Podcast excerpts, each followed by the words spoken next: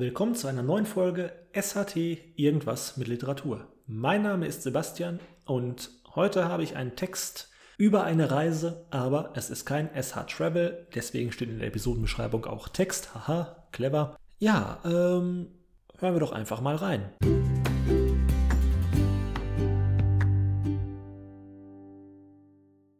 Wessen Scheißidee war das nochmal? Ach ja, meine. Verdammt. Und wofür das alles? Na egal. Erstmal weiter. Die Sonne brennt mir auf die Schädeldecke. Die Zunge klebt schon seit einer halben Stunde an meinem Gaumen fest. Und langsam tun mir die Füße weh. Hoffentlich ist es das alles wert. Seit geschlagenen zwei Stunden laufe ich durch diese verdammte Wüste und versuche, mir nicht den Sand in die Augen wehen zu lassen. Die Hitze macht mich fertig. Das Shirt ist schon lange durchgeschwitzt. Am Kragen, auf den Schultern und am Rücken, wo der Rucksack sitzt, klebt es feucht auf meiner Haut. Aus meinen Augenbrauen fallen gelegentlich schwere Tropfen auf den ausgedorrten Boden. Ich bin mitten im Nirgendwo. Ohne Handyempfang, überhitzt und allein. Im Rucksack ist noch ein halber Liter Wasser. Aber wie weit komme ich damit? Vor zwei Stunden hat der Mietwagen schlapp gemacht. Da zeigte das Navi noch 15 Kilometer Strecke an. Das schaffe ich doch locker. Und den Wagen, den hole ich auf dem Rückweg ab dachte ich mir. Wie bescheuert kann man eigentlich sein? Seitdem laufe ich immer geradeaus durch den rötlich-braunen Sand nach Süden. Immerhin das GPS funktioniert beim Telefon noch. So brauche ich mich wenigstens nicht auf die Sonne verlassen. Ich stoppe kurz, setze den Rucksack ab, suche meine Wasserflasche und trinke einen Schluck. Dann noch einen. Dann leere ich die Flasche direkt zur Hälfte. Die Feuchtigkeit tut gut auf den Lippen und im Rachen. Wofür das Ganze? Nur weil ich irgendeinen Fremden belauscht hatte? Irgendeinen Mexikaner, der seinem Kumpel was Tolles erzählt hat?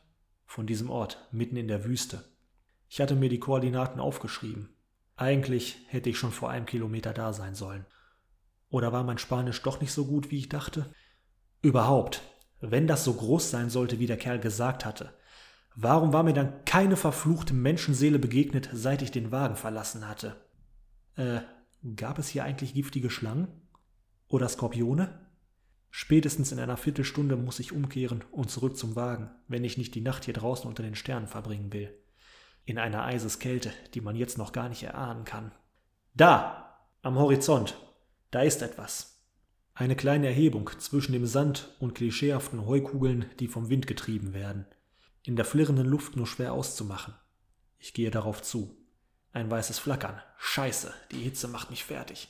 Jetzt bloß nicht schlapp machen. Es ist doch fast geschafft. Die Erhebung wächst und kommt schnell näher. Es ist ein Felsen, Sandstein oder so. Keine Ahnung, ich bin kein Geologe. Knapp vier Meter hoch und vielleicht zehnmal so breit ist das Massiv, als ich endlich davor stehe. Eine Straße führt hier nicht hin. Nur Sand, weit und breit. Kein Wunder, dass die Karre schlapp gemacht hat. Aber ich bin da. Hoffentlich bin ich hier auch am richtigen Ort. Hier ist erstmal nichts. Nur der Felsen. Genauso trocken, rötlich, schroff und lebensfeindlich wie die restliche Umgebung. Ich gehe um den Felsen herum. Ach, leck mich doch! Ist das euer Scheiß Ernst? Hinter dem Massiv stehen Autos. Etwa hundert Stück. Und eine verdammte Straße gibt es auch. Ich konnte sie nur von meiner Seite aus nicht sehen. Hätte ich das gewusst. Der Boden unter mir vibriert leicht. Die feinen Sandkörner zittern, kaum merklich. Oder zittern vielleicht einfach meine Knie vor Erschöpfung? Ist es nur das Kribbeln des Blutes in meinen eingeschlafenen Füßen? Ich gehe weiter. Nein, das bilde ich mir nicht ein. Die Vibration wird stärker. Dann hatte der verfluchte Mexikaner doch recht. Da ist eine Spalte im Fels. Dumpfe Bässe dringen daraus hervor. Ich trete in die Spalte und schon beginnt eine Kletterpartie. Ich muss den Rucksack abnehmen und hinter mir herziehen, sonst passe ich nicht durch die Lücken. Wie tief bin ich wohl unter der Erde? Drei, vier, fünf Meter vielleicht. Mehr kann es eigentlich nicht sein. Aber wenn sich so eine Spalte schließt, ist es egal, wie viele Meter Wüstensand mein Grab bedecken. Ich biege um eine letzte Ecke und bin da. Fette Elektrobeats, flackerndes Licht und schwitzende Menschen, die wild tanzen.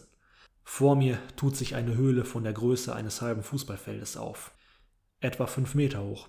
Hm, dann bin ich wohl doch tiefer unter der Erde, als ich dachte. An den Höhlenwänden und der Decke tanzen tausende grüne Laser und darunter die Menschen. Jemand drückt mir eine Flasche in die Hand. Corona. Ich nehme einen Schluck, reiße die Arme in die Luft und schreie laut. Der Mann, der mir die Flasche gegeben hat, zeigt an mir vorbei in eine Nische. Dort liegen Taschen und Rucksäcke. Ich schmeiße meinen dazu und stürze mich in die Nacht meines Lebens. Mitten im Nirgendwo. Unter der Wüste. In Mexiko. Ja, das war mein Text Mexiko von einer wilden Partynacht mitten im Nirgendwo. Wenn er euch gefallen hat, lasst es mich gerne wissen, zum Beispiel über Instagram at the-sht1 oder Facebook at shtofal.